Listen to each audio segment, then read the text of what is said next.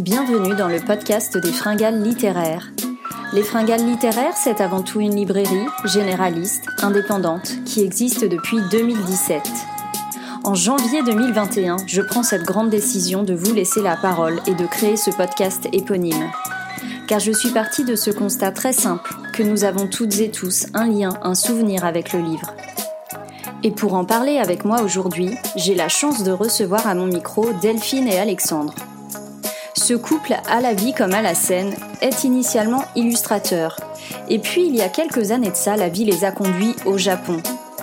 En visiteur une première fois, puis cette envie irrépressible d'y retourner pour un but bien précis. À leur retour en France était née Iseki Nicho, une maison d'édition spécialisée sur le Japon, et pas de celle qu'on a pu connaître euh, avant dans l'édition. Quelque chose de précis, de lumineux et d'authentique. Le Japon comme on aime le voir. J'avais plein de questions à leur poser, parce que comment passe-t-on d'illustrateur à éditeur? Et comment trouver sa place en France dans une édition qui est déjà florissante? Pour avoir manipulé, reçu et découvert leurs ouvrages, je peux vous dire que ces deux-là ont un talent fou. Je vous laisse en une excellente compagnie avec Delphine et Alexandre. C'est parti, bonne écoute.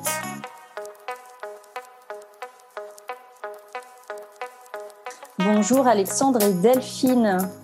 Bonjour. Bonjour. Merci d'avoir accepté mon invitation pour ce nouvel épisode du podcast des fringales littéraires. Est-ce que vous pourriez vous présenter, s'il vous plaît? Alors, euh, déjà, on va se présenter personnellement, puis après, on présentera la maison d'édition. Moi, je m'appelle Alexandre Bonnefoy.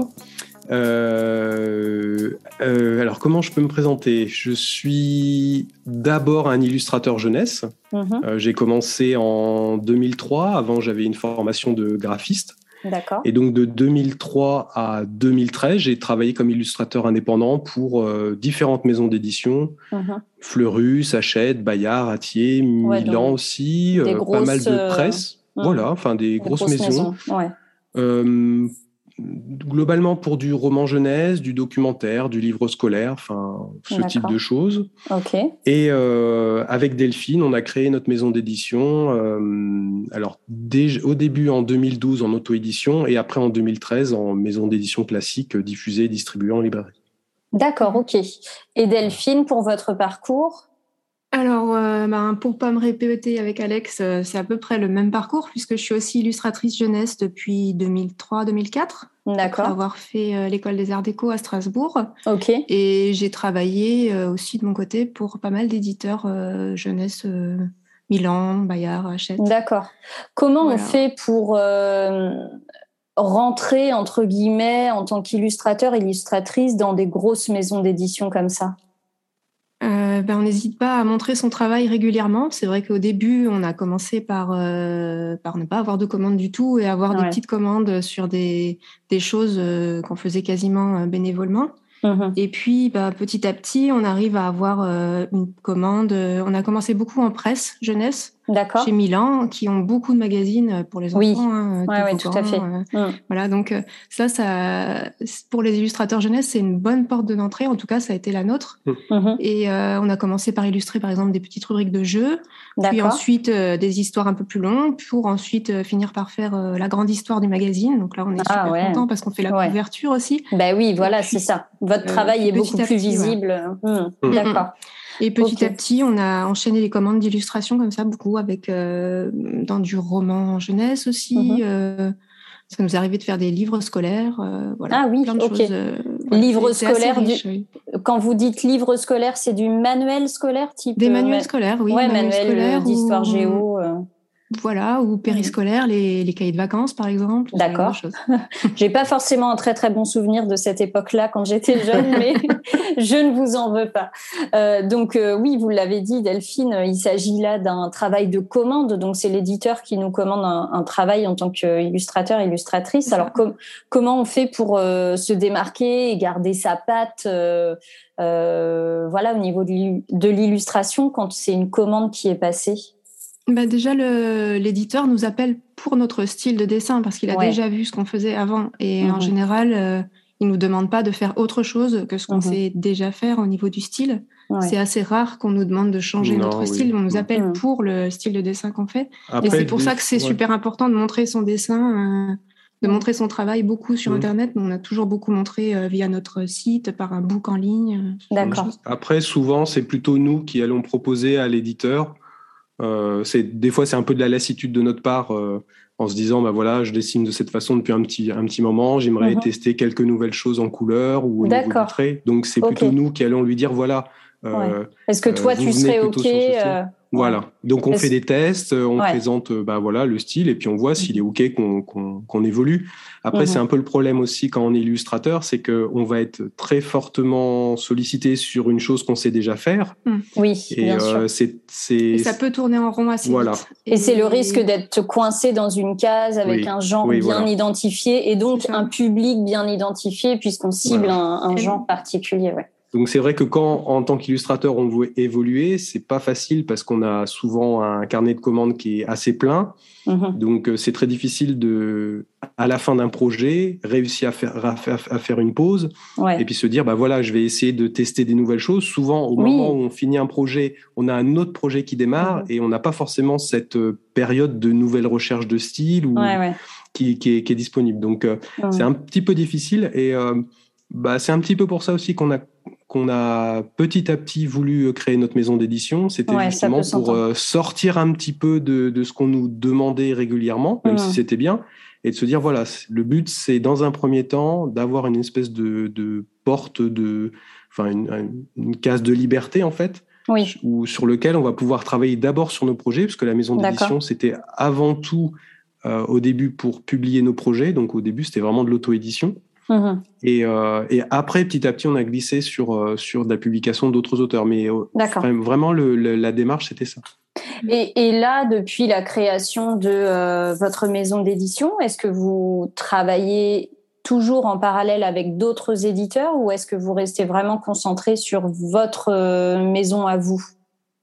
Alors depuis la création, au début, ça nous est arrivé. Enfin, on continuait de, mhm. à, à, travailler en parallèle pour d'autres maisons d'édition uniquement sur la partie euh, illustration.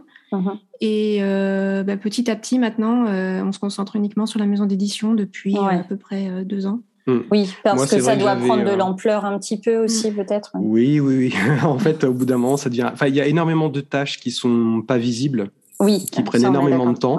et, et en fait, si, si on veut euh, que le fonctionnement de la maison d'édition soit fluide.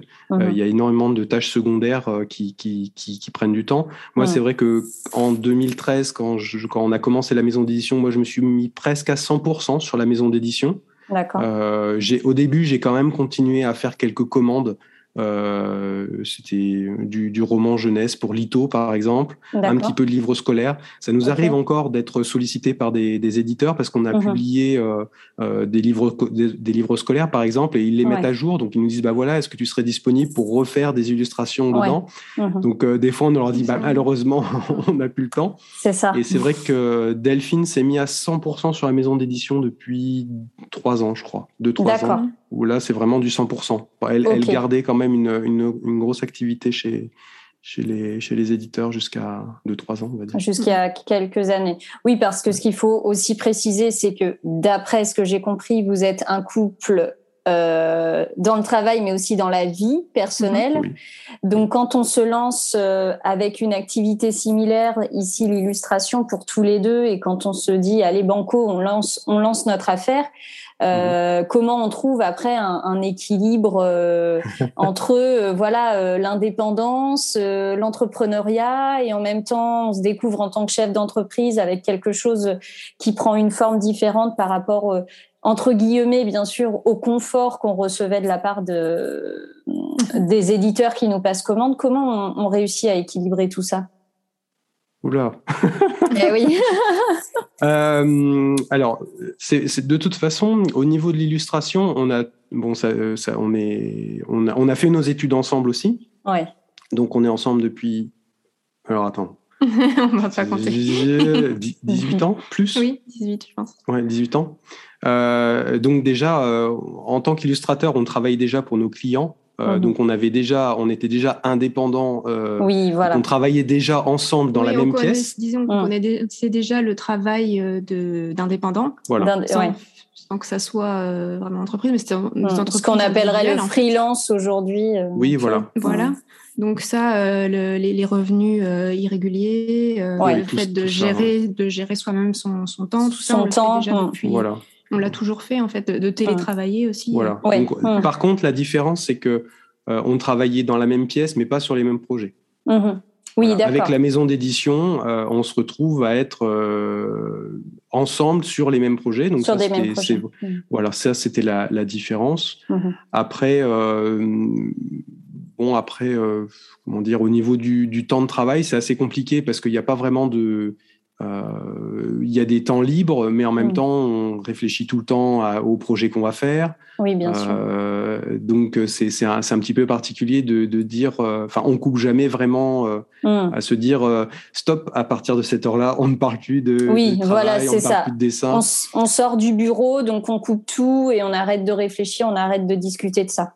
Oui, c'est difficile parce que c'est souvent, euh, c'est souvent euh, hors du travail qu'on trouve des idées. Bien sûr tout d'un coup, euh, on est en train de se balader. On ouais, c'est ce que j'allais dire. Euh, mm. euh, on lève la tête, on regarde autour de soi, et puis. Oui, et tout d'un coup, on se dit tiens, il faudrait que j'appelle machin, j'appelle tel auteur pour parce que mm. tiens, tout d'un coup, j'ai une idée de projet, peut-être que ça mm. peut l'intéresser, ou voilà. Ou alors c'est en regardant un documentaire ou en regardant ben, un livre, en allant à la bibliothèque, en allant à la librairie, tout d'un coup, on se dit ah mais oui, tiens, il y a il y a ça, ça serait intéressant de faire. Donc c'est très difficile de dire on va couper. bien sûr comme je vous comprends. ça, je pense que c'est propre à l'entrepreneuriat, mais encore plus quand on est entrepreneur et créatif comme vous. Euh, euh oui, il y a la partie création voilà, qui, euh, qui, qui, ne s'arrête jamais finalement. Oui, c'est ça. Et euh, alors finalement, c'est un avantage parce qu'on est tous les deux dans le même type d'activité. Mhm. Euh, donc on ne se retrouve pas avec, euh, je pense, un, un, des membres du couple où on va, ou qui va être euh, un peu dire, délaissé, par voilà, ou qui va se dire oh là là, mais avec tes histoires de maison d'édition, voilà. Le, le, fait qu'on soit dans, dans voilà, qui soit pas forcément ou qui rentre du travail le soir et qui n'a pas forcément envie de, de, de, parler de ça. De parler de ça, oui, bien sûr. Donc c'est plutôt un avantage d'être ensemble sur le, le, même bateau finalement. Ouais, tout à fait. ce que tu en penses, toi, Delphine. Mhm. ouais, ouais, je, je comprends tout à fait votre point de vue. Euh, justement, est-ce qu'on peut rentrer un petit peu plus dans le vif du sujet et de mhm. parler de euh, votre maison d'édition? J'espère que mhm. je vais bien prononcer. Oui. Issei Kinicho. Oui, parfait. parfait. J'apprends le japonais, donc euh, voilà. Ah. oui, oui, oui, c'est un pays qui me passionne et donc voilà, d'où aussi mon mon euphorie de vous interviewer aujourd'hui. Je le dis en toute en toute transparence et en toute modestie. Merci. donc oui, c'est Issei Kinicho. Oui, c'est ça. C'est toujours un peu le stress quand on a des gens qui nous passent un coup de téléphone. On sent qu'ils sont là à dire oui, alors je suis bien dans la maison d'édition. Euh, voilà, quand ils le disent bien, il y a un soulagement. Oui, c'est euh, ça. Il y a la goutte de sueur sur le front. Oui, Qu'est-ce qu'ils vont penser de moi? Mais ouais, ouais, ouais c'est. On, a l'habitude d'avoir ça, donc euh, on, on. On reprend pas les gens. Euh, voilà. On a hésité un peu. Euh, on a hésité un peu au début de la maison d'édition à, conserver ce nom parce qu'en fait, il vient de, notre blog qu'on tenait à l'époque où on vivait au Japon. D'accord. Et on s'est dit bon, ça va être un peu compliqué, mais en même temps, bon, euh, pourquoi pas? C'est votre identité aussi.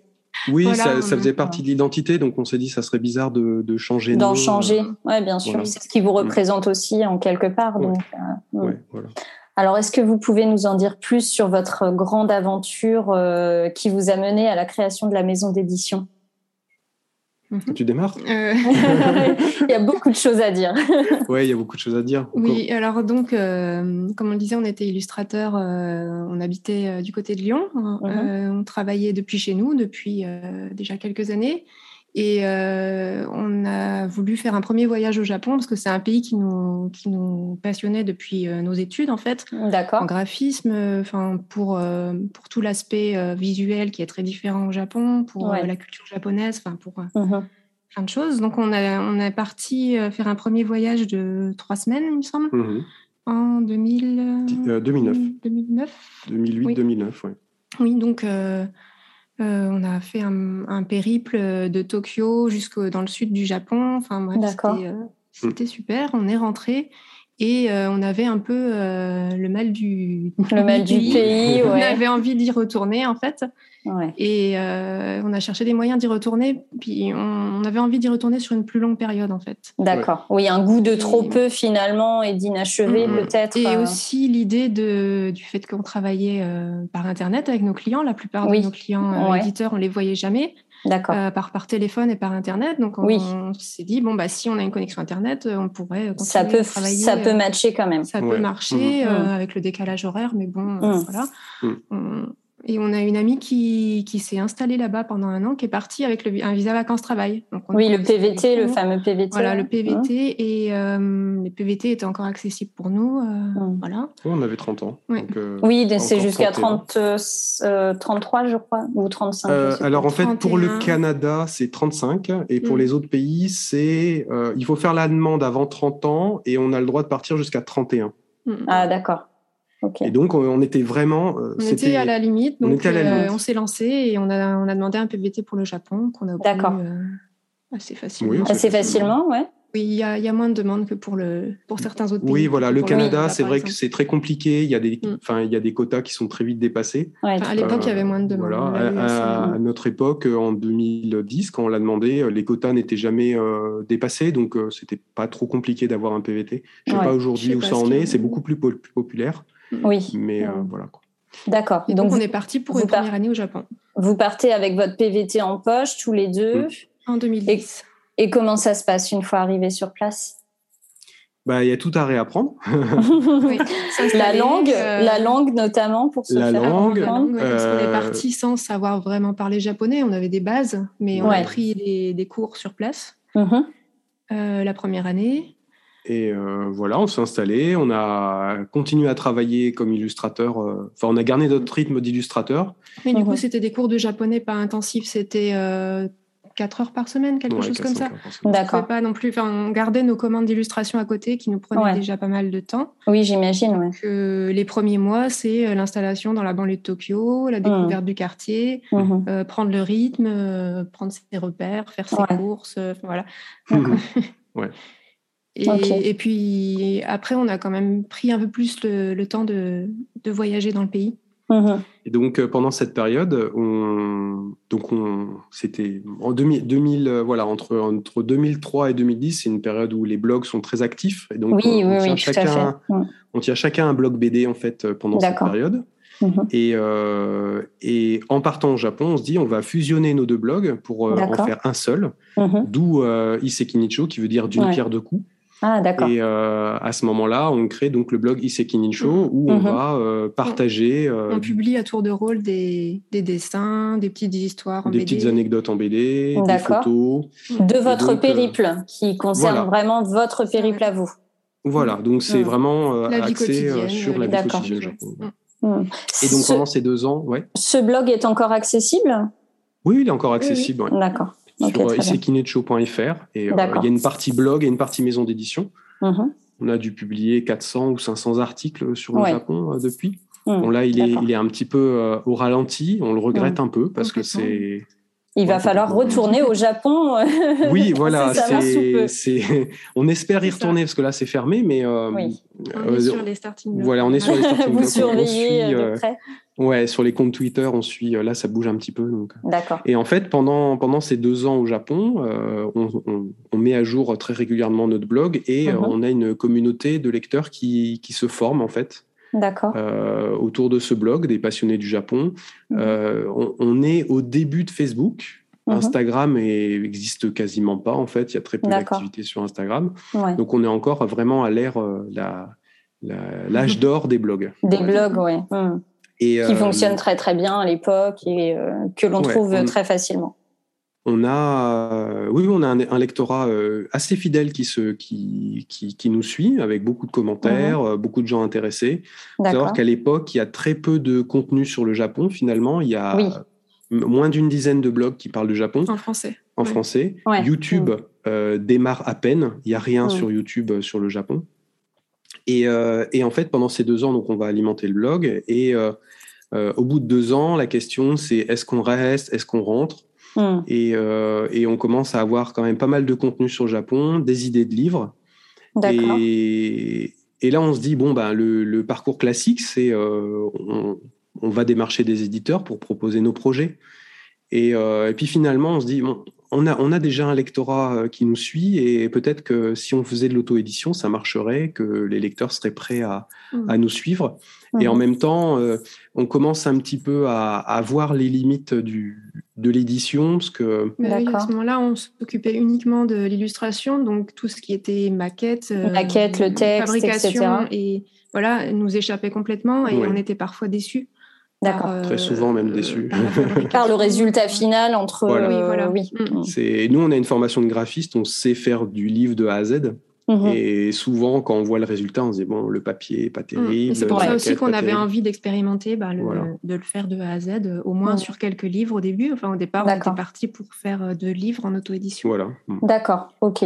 Et comment on fait euh, à ce moment-là de votre aventure pour se dire allez, on, se remonte les manches et puis on va chercher des contacts, des marchés euh, des imprimeurs et puis euh, mm-hmm. voilà euh, commencer cette fameuse ce parcours du combattant de la chaîne du livre pour aboutir à, à de l'auto-édition.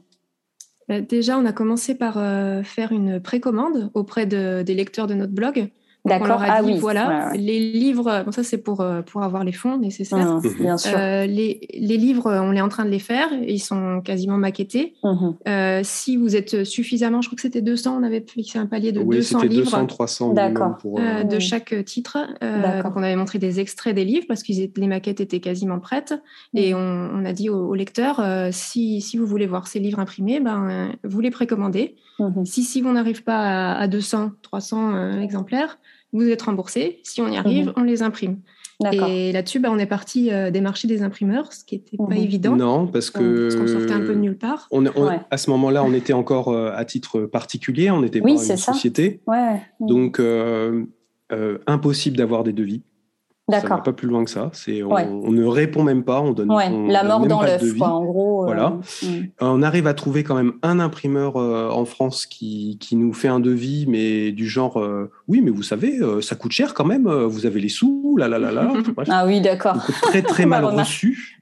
Voilà. Donc, mais bon, euh, bon, on se dit tant pis, mm. on a quand même un devis. Euh, Il était méfiant. Il était méfiant. D'accord. Alors que vous euh, arriviez avec des quantités précommandées, enfin voilà, garanties d'être payé, quoi. Oui, bah ça. Après, mm. il ne pouvait pas non plus le vérifier. Il pouvait Bien sûr. qu'à notre parole, mais en même temps.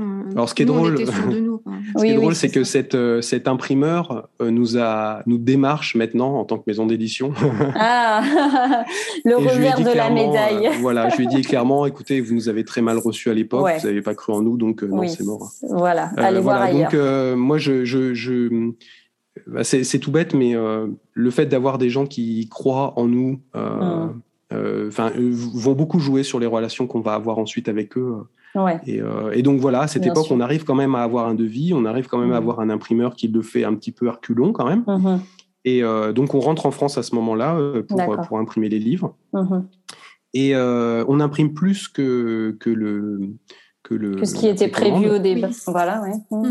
Avec le but de, de, continuer à faire un peu de vente en ligne. Donc, on met en place un site de vente en ligne sur, euh, voilà, en extension du blog. du blog, Oui, parce qu'en en plus, vous partez avec euh, déjà une communauté euh, incroyable qui vous soutient, qui a suivi votre périple, qui connaît votre travail d'illustration, etc. Donc, c'est quand même assez dingue. C'est grâce à ça qu'on a pu lancer Ah oui, oui, c'est, on va dire que euh, la précommande n'aurait pas marché, aujourd'hui on n'aurait pas de maison d'édition. Quoi. C'était vraiment mhm. l'élément déclencheur. Ouais, voilà. Et euh, c'est pour ça, souvent on dit aux, lecteurs, euh, vous financez un livre, mais vous financez aussi les livres qui vont arriver. Bien sûr. Vous achetez pas juste un livre, mais il y a une partie de l'argent que vous mettez qui finalement va, permettre réinjecter derrière, réinjecter dans d'autres projets. Donc c'est pas uniquement un livre que vous achetez, mais c'est mhm. l'espoir d'avoir d'autres livres. Un concept aussi. Mm. Voilà. D'ailleurs, les premières années, euh, la vente des livres servait uniquement à financer les, prochains, mm. les, suivants.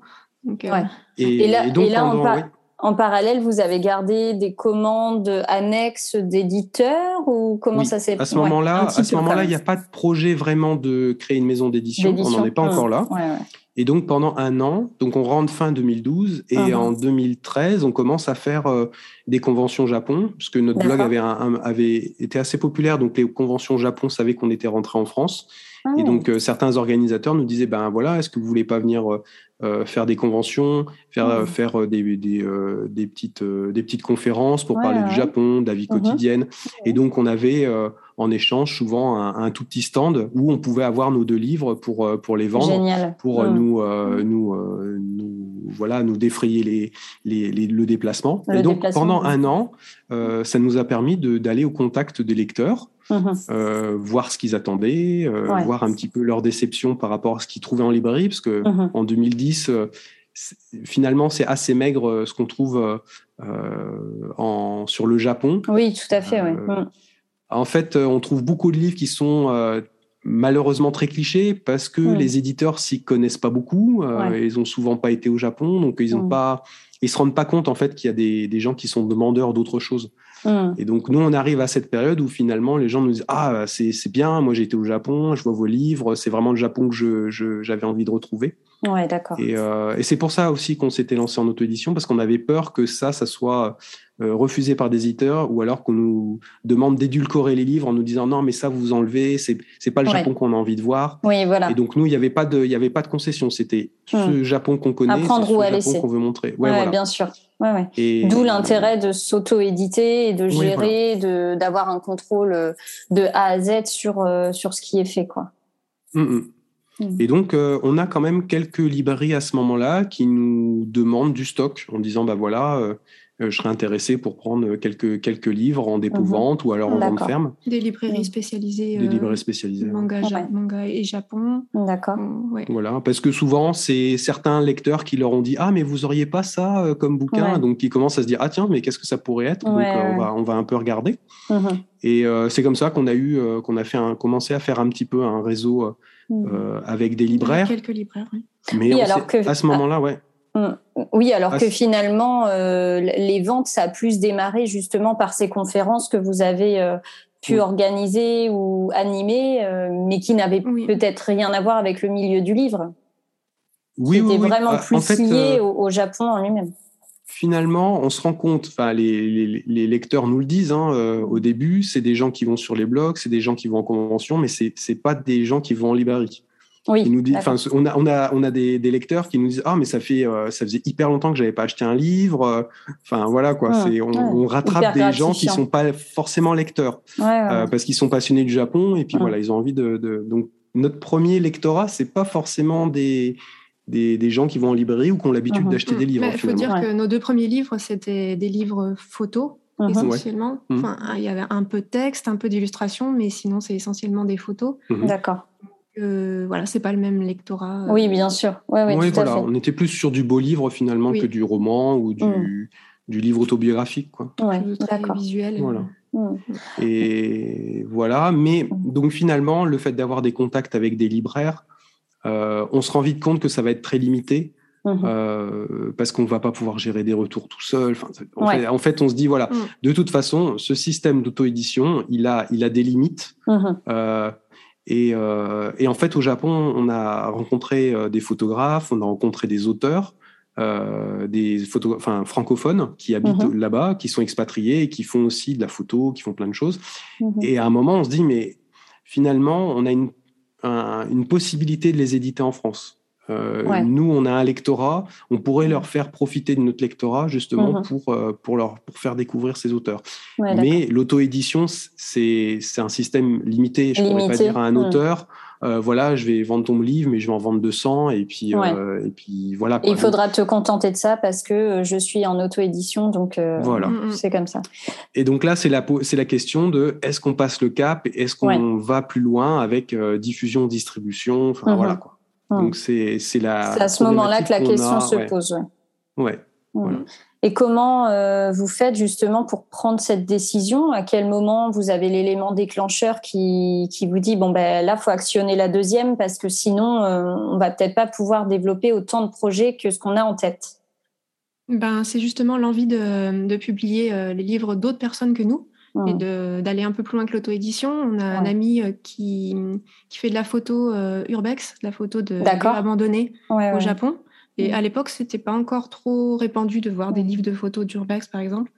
Et euh, lui, il a un blog qui est très fourni. Tous les week-ends, il fait des photos euh, dans des lieux abandonnés, des hôtels, des écoles. Des... Mhm. Et ses photos sont super chouettes. Et en plus, il, il travaille beaucoup aussi sur euh, l'histoire des lieux. Mhm. il écrit sur son blog quelle est, dans quelles conditions les lieux ont été abandonnés. Enfin, les, histoires sont assez dingues. Mhm. Et on se dit, bah, il y a vraiment de la matière à faire un, un super beau livre. Et et le fait de, vouloir publier ce livre, ça a été le, un peu le déclencheur d'essayer de, d'essayer de, trouver un diffuseur-distributeur. Et... De finalement se dire, les deux livres qu'on a fait en auto-édition, on peut les, les, Ils étaient presque épuisés, donc on s'est dit, on peut les republier en librairie en, en, faisant une plus belle couverture, en rajoutant des pages. Donc on avait envie de, faire continuer, euh, de faire vivre encore ces livres-là et euh, de pousser, euh, de pousser d'autres auteurs. Mm-hmm. Et après dans notre tête, on se dit, on fera 3-4 livres et puis on va s'arrêter parce que hmm. Parce que ça peut pas marcher plus que ça, quoi. Mais on a quand même envie. Euh, et euh, je je commence. Il euh, faut savoir que nous, on connaît pas du tout à ce moment-là vraiment le fonctionnement de la chaîne du livre, mhm. diffuseur, distributeur. Enfin, nous, c'est un peu un peu vague. On, on est des des gens qui connaissons bien la fabrication. Oui. Euh, d'une idée à finir à un livre euh, réel, techniquement, mais toute la partie vente, finalement, on, est en train de la découvrir. Euh, voilà on est en train de la découvrir avec les salons, en faisant de la vente en ligne, mais voilà, mhm. c'est très particulier. En rencontrant quelques libraires aussi qui nous expliquent comment ça Ouais, voilà, en rencontrant des libraires sur les salons qui, mhm. qui, se disent intéressés, on commence un peu à les cuisiner pour leur demander comment, comment ça fonctionne. comment faut faire. voilà. Et, euh, et, à un moment, on se dit, bon, bah, on va, on va tenter avec nos deux bouquins auto-édités sous le bras, on va essayer de trouver un diffuseur et un distributeur. Mhm, et bon, là, c'est forcément très très compliqué. On se fait euh, dégager de partout. Hum. Euh, alors après, on est un peu déçu parce que les réponses, c'est pas forcément des réponses de les livres sont pas bien. Hum, hum. C'est qu'on nous dit juste, euh, vous faites pas assez de volume, vous ferez pas assez de quantité. Ah oui, parce que euh, sujet peut-être un peu particulier à l'époque, entre guillemets. Euh, oui, oui, oui, et puis une histoire de nombre de livres qu'on pensait pouvoir sortir par an et on se disait bah, on va en faire deux ou trois maximum. Mhm. Donc forcément, ça ne fait pas rêver. Ça ne fait pas forcément rêver un diffuseur et un distributeur. On, leur, on leur dit pas euh, dans, dans, deux ans on va sortir 15 titres et puis on va sortir 20. Et, mhm. Donc on nous on nous dit juste, voilà, vous vous mettez pas assez d'exemplaires sur la table pour qu'on soit intéressé par vous. Uh-huh. Et euh, j'arrive, alors comment, dans quel ordre euh, Est-ce que c'est le diffuseur qui me répond en premier ou c'est le distributeur? Je crois que c'est le distributeur. Euh, il y a euh, Pollen qui me répond, qui me dit mhm. oui, ça pourrait peut-être nous intéresser, il faudrait qu'on se voit. Mhm. Et après, euh, je regarde un petit peu au niveau des diffuseurs avec qui ils travaillent, et donc je vais contacter CED et CEDIF, mhm. qui, qui se disent intéressés, mais au début qui, qui me font comprendre que ça va être très limité, que c'est une niche, voilà. Bon, Ouais, donc pas super encore. voilà, mais ils sont quand même ok, et on lance quand même nos deux premiers bouquins. D'accord. Euh, et, à ce moment-là, on, republie euh, le livre, le photo par lequel vous avez démarré. Voilà, et mhm. on publie le livre de Jordi sur les lieux, euh, les lieux abandonnés, donc Nippon no Haikyuu. Et, et, ça marche super bien. Mhm. donc je pense que au début, au début, je pense que, on va dire même les trois premières années, CED et Pollen ont été un petit peu pas hésitant, mais toujours à se un dire. Un peu frileux. pas frileux, mais à se dire, ça reste quand même une niche. Euh, hmm. Voilà. Ça n'ira pas plus, ça n'ira pas plus loin et tout ça. D'accord. après, on commençait un peu avec des livres euh, compliqués à vendre. Voilà. C'est des mhm. livres photos. Ouais. Donc on commençait un peu pour, par le plus compliqué. Enfin, c'est plus difficile à vendre que peut-être de la, BD ou du livre jeunesse. Hmm. C'est le public est peut-être plus encore plus restreint. C'est le Japon et hein, les amateurs de beaux livres et euh, de photos. Donc euh, Mm. Euh, ouais, après, euh, ça répond aussi à un besoin, comme vous le disiez tout à l'heure, euh, où à l'époque, en tout cas il y a quelques années de ça en arrière, on avait très très peu de choses sur le Japon en librairie, euh, mm-hmm. publiées par des gros éditeurs ou alors des tout, tout petits éditeurs, souvent un peu trop édulcorés. là, vous répondez à un besoin grandissant, mm. je pense, à cette époque. Et toujours aujourd'hui d'ailleurs. Et après, il y a la surprise des. Alors, c'est plutôt bien parce que les représentants nous font quand même des, des retours en nous disant les... on, on, a, on, sort de nulle part. Et donc, forcément, il y a un petit peu d'hésitation à se dire c'est qui, c'est qui, c'est ouais, gars qui, deux personnes qui sortent des trucs. et on a des très bons retours parce que les libraires, quand ils ont les livres en main, ils s'attendent pas à cette qualité-là. Ah oui, je confirme. Et, finalement, ils disent ah oui, finalement, c'est pas mal. Donc, pendant les premières années, on va, enfin, c'est surtout une, un travail de mise en confiance. Mhm. Et que le livre arrive, euh, arrive entre les mains des libraires. Déjà. Oui, voilà, vérifier euh, que ça arrive. Et que, et que finalement, donc déjà, ils sont, ils sont plus ou moins confiants parce qu'on sort. Mhm. Euh, ils les mettent en rayon et ça part. Donc mhm. euh, finalement, il y a une mise en confiance les, premières années qui se met en place. Euh, bon, après, il y a toujours des, choses à faire, mais les premières années, ça va être ça. Et alors, on n'a pas de planning de sortie de livre, c'est-à-dire que on sort un livre, on fait de la promo, et puis après on se dit bon alors qu'est-ce qui pourrait être intéressant à sortir? Donc c'est vrai qu'on garde un, rythme très très limité de livres, hein. ça va être deux à quatre titres par an. Oui, ce qui est déjà pas mal quand même. Oui, en fait, on est à notre maximum. Oui, d'accord. Euh, à deux. À deux, c'est notre maximum. Euh, si on veut faire une bonne promotion derrière. Oui, voilà, c'est ça.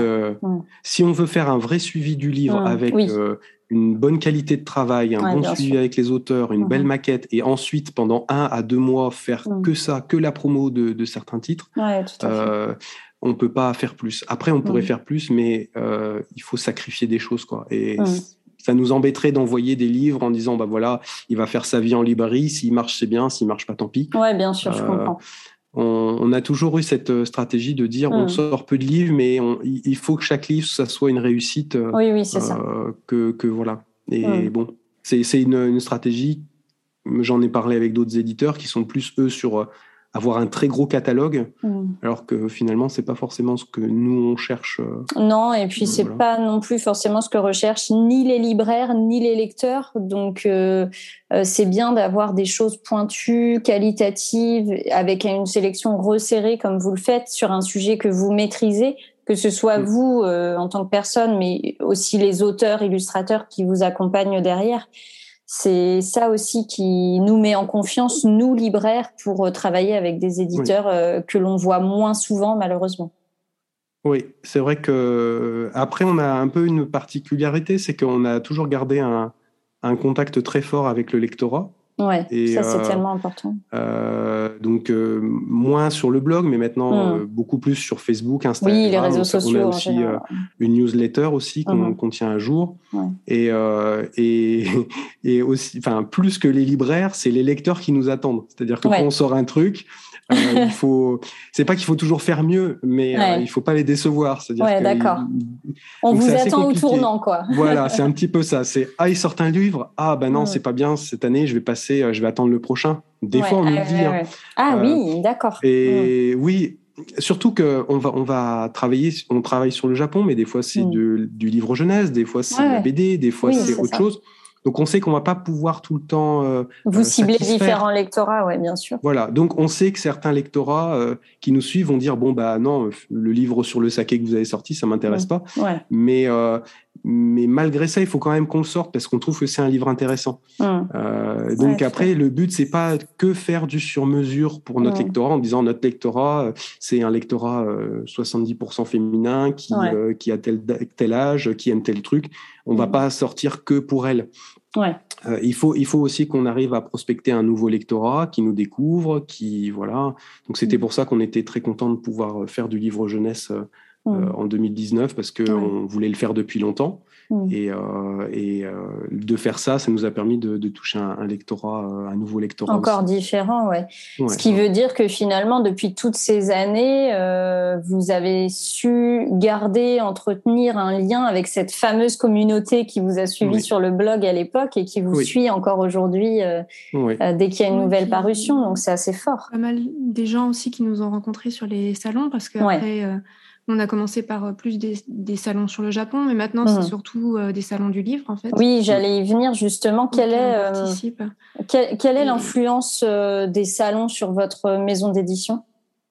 Euh, c'est assez important en fait, parce qu'on en fait, enfin on faisait euh, avant 2020, euh, jusqu'à à peu près une dizaine par an, donc ah à peu près une moyenne d'un par mois. Un par mois, Et maintenant on se ressente sur les sur des gros salons parce qu'on peut pas non plus tous les week-ends partir non, c'est sûr. à l'autre bout de la France. mais mais par par exemple à la foire du livre de Bruxelles, on a mm. développé un lectorat qui est qui est génial quoi, parce que on les retrouve tous les ans. C'est des gens qui, après, on le voit, euh, commandent sur notre site internet quand on sort des choses. Ouais, génial. Euh, si on n'a pas pu participer au salon cette année-là, mhm. euh, enfin voilà, c'est. On rencontre aussi beaucoup de bibliothécaires et de libraires hein, sur les salons, mm. justement, qui viennent, qui viennent un peu à la pêche.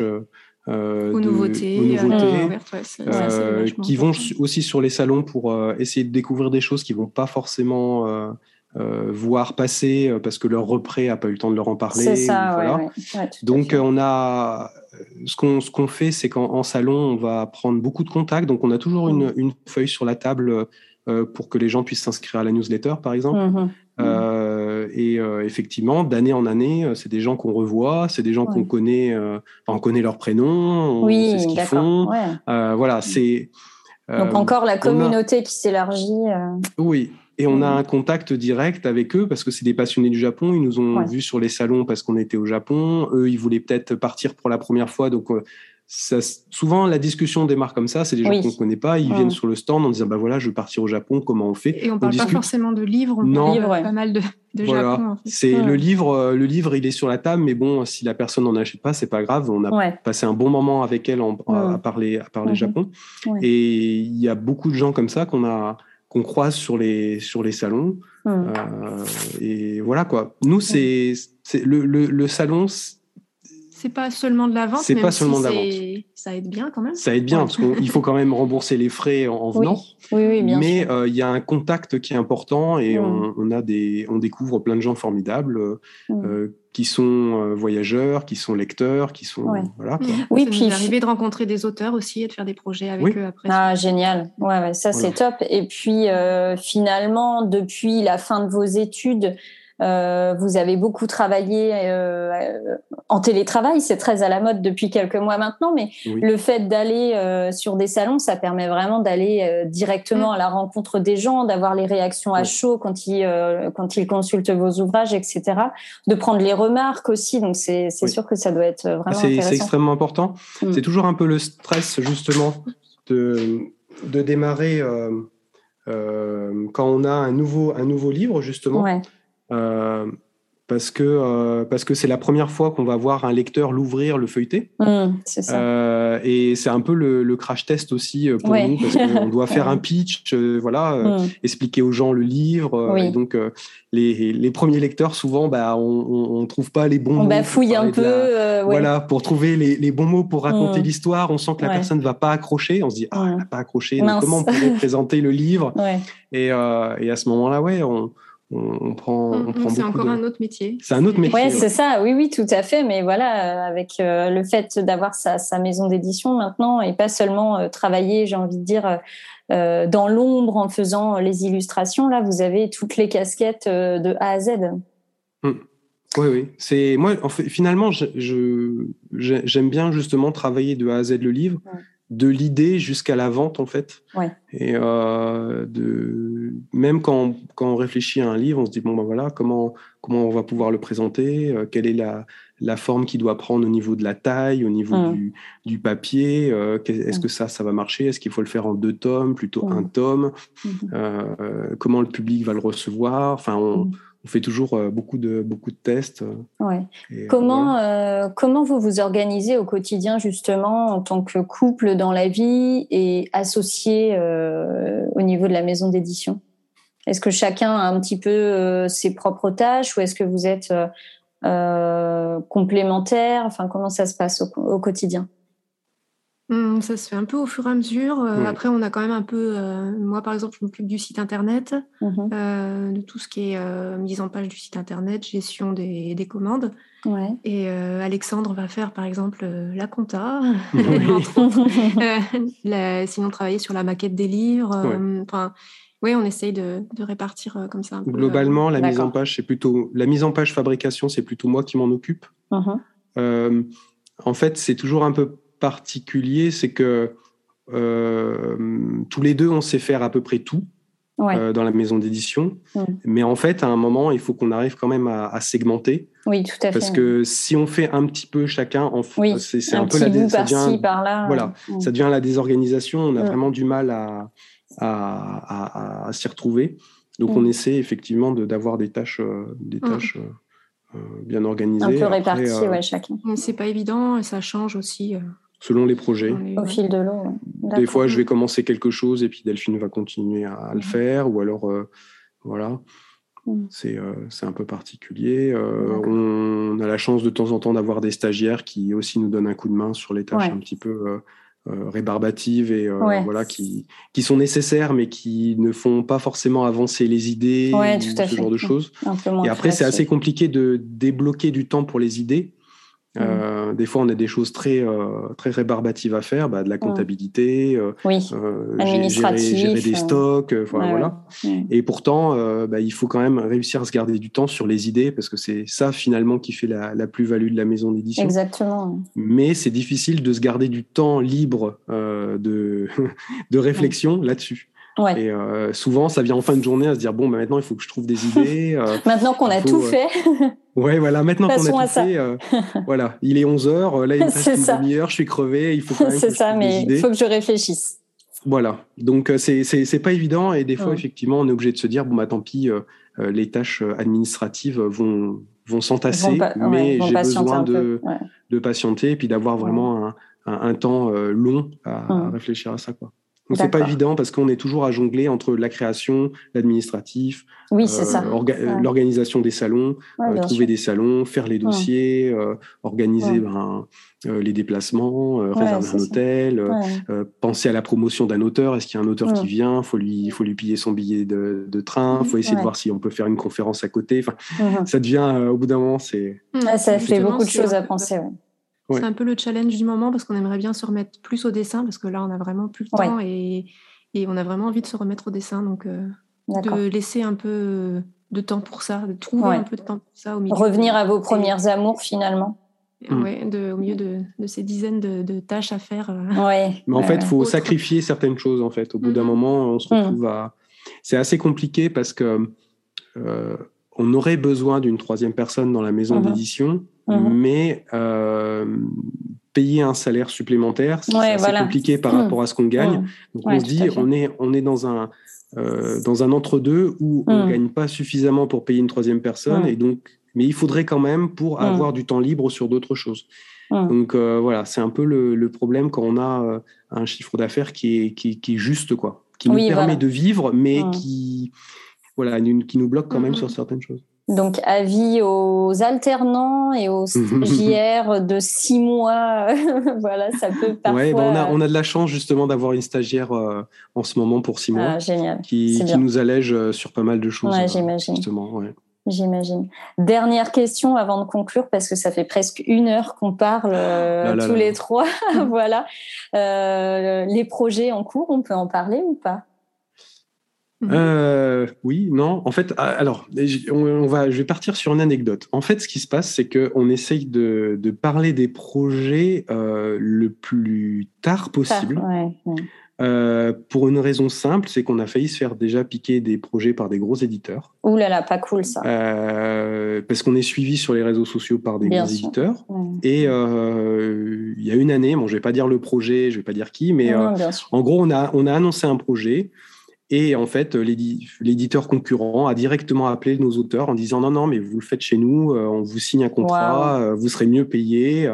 Et en oh. fait, on a eu, on a eu ça. Donc maintenant, on est dans une situation où. Mais on a eu la chance que les auteurs. Euh, oui, les auteurs étaient réglo. ça, voilà. Donc, mais bon, ils nous l'ont dit bien après parce qu'ils ils ont pas ils ont pas voulu nous, nous, le dire tout de suite mais après effectivement dans une discussion ils nous ont dit bah voilà mmh.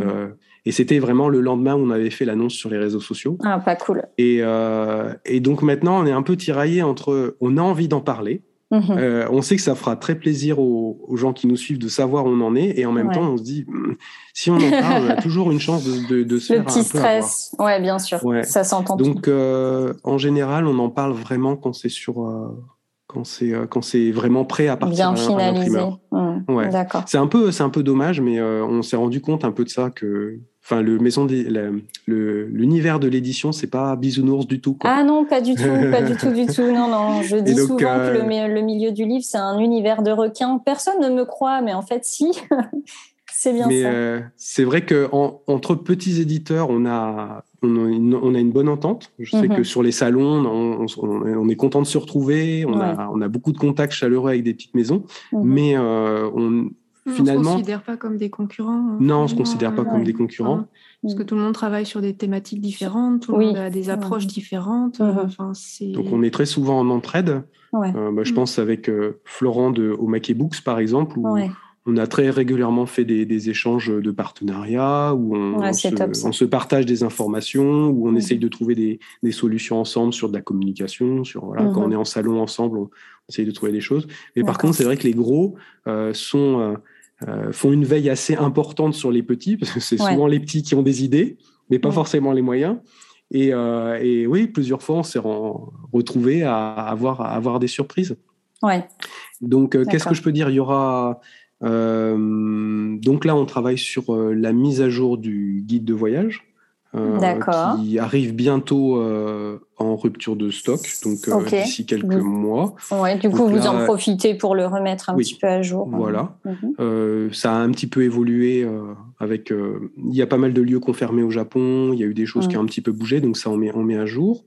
voilà. Sinon, euh, le livre sur le saké aussi, on est en train de le réécrire, euh, parce que pareil, il est presque en rupture de stock et l'auteur veut faire une mise à jour assez importante du, livre, donc euh, ça, ça arrivera peut-être en fin d'année.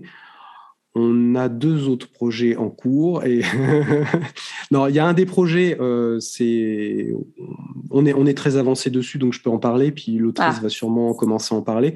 On est en train de travailler sur une méthode d'apprentissage de japonais. Oh là là, vous me remplissez de joie là. Alors, c'est un livre sur lequel on travaille depuis avant le confinement. deux ans. Ah, deux ans. Ouais. Un peu de retard, mais. C'est un livre qui a pris du retard. C'est un livre compliqué à faire. Oui, j'imagine. Voilà.